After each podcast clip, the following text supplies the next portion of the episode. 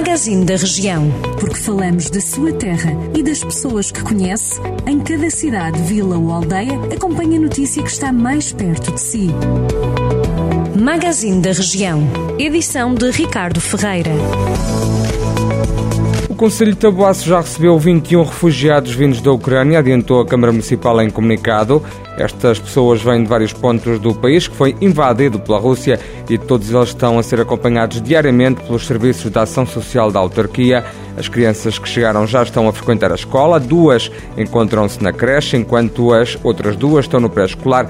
Há também uma criança a frequentar o sexto ano de escolaridade.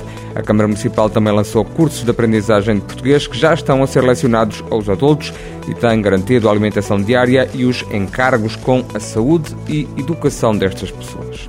Um casal inglês já investiu mais de 3 milhões de euros numa propriedade em Sinfãs.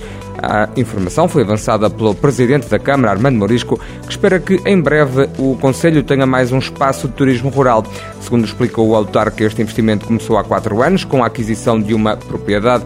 O casal começou por investir na área agrícola, no setor da vinha e do olival. Entretanto, já há produção de vinho e atualmente estas duas pessoas estão a reabilitar uma casa que tem uma traça muito tradicional e que vai ser transformada num hotel rural que o presidente da Câmara de Sinfãs, Armando Morisco, espera que tenha grande atratividade não só para o Conselho, mas também para toda a região do Douro. O tratamento dado às mulheres nas cartas do apóstolo São Paulo é o tema do livro do Bispo de Lamego, Dom António Couto, quase um ano após a polémica a propósito da leitura numa missa televisionada de um excerto da carta aos Efésios. O livro As Mulheres nas Cartas de São Paulo, do Bispo de Lamego, contextualiza o lugar da mulher nos textos de São Paulo, dividindo-os em três segmentos. Por outro lado, é tempo de alguns preconceitos caírem, como caiu o Muro de Berlim.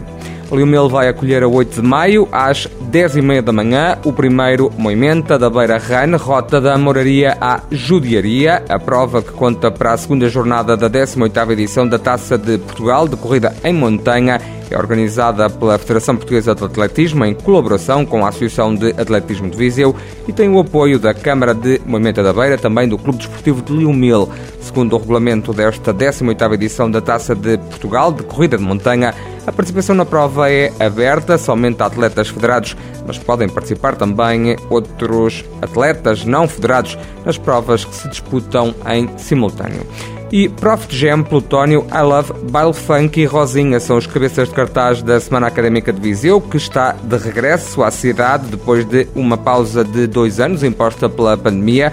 O evento vai decorrer de 24 a 30 de abril. A festa dos estudantes vai acontecer, como sempre, no pavilhão multiusos da cidade. A semana académica vai arrancar no domingo, 24 de abril, com a benção das pastas, missa de finalistas e serenata, isto na sede de Viseu.